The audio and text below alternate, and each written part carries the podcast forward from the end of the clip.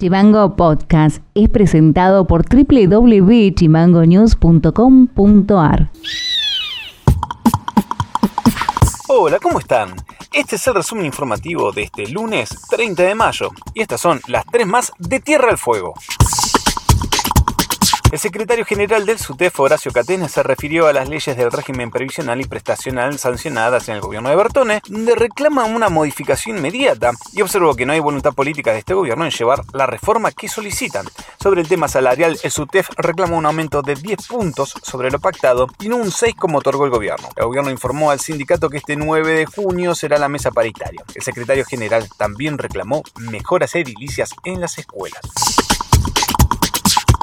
Según un estudio de científicos del Grupo Antártico de la Agencia Estatal de Meteorología, la Universidad de Barcelona, el Instituto de Geociencias del SIC y la Universidad de Lisboa confirmaron por primera vez que el cambio climático es capaz de amplificar una ola de calor en el continente antártico y concreta que la posibilidad de experimentar una ola de calor similar a la registrada en el año 2020 será de ahora en más.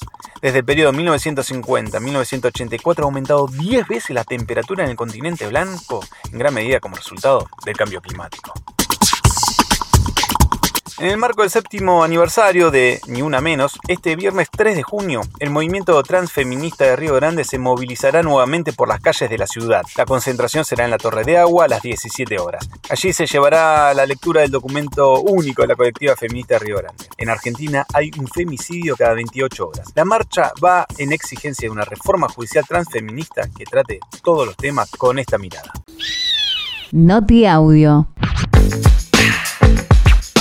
Sindicato municipal del SOEM le solicitó al Ejecutivo Municipal adelantar el tramo de aumento salarial planteado para octubre en función de la fuerte aceleración de la inflación en el primer semestre del año. Así lo explicó el secretario general del SOEM, Manuel Ojeda. Ni bien nosotros presentamos la nota el día 23 de mayo, nos comunicamos con, con Mauricio Nembauer, quien es el paritario de la municipalidad, ¿no? quien lleva adelante las negociaciones salariales, pidiéndole eh, el adelantamiento por esta situación que se está viviendo a nivel nacional y a nivel provincial, ¿no? que no escapa de, de, todos nosotros, ¿no? Que vemos que mayo se está proyectando por un, arriba de un 6% y junio también sería la inflación por arriba de un 6%, 6% entonces quedaríamos nosotros abajo ya de este primer arreglo en el primer tramo, ¿no? Porque nosotros teníamos pautado en un 20% en febrero y un 7,5% en mayo que lo vamos a recibir ahora con el mes de, de junio, pero ya con la inflación que se viene dando, quedaríamos empatados o quedaríamos con un punto abajo de ese acuerdo,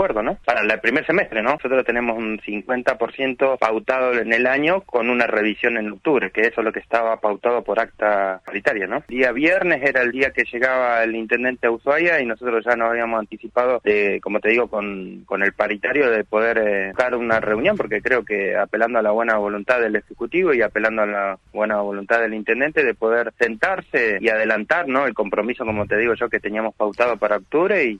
Noti Audio.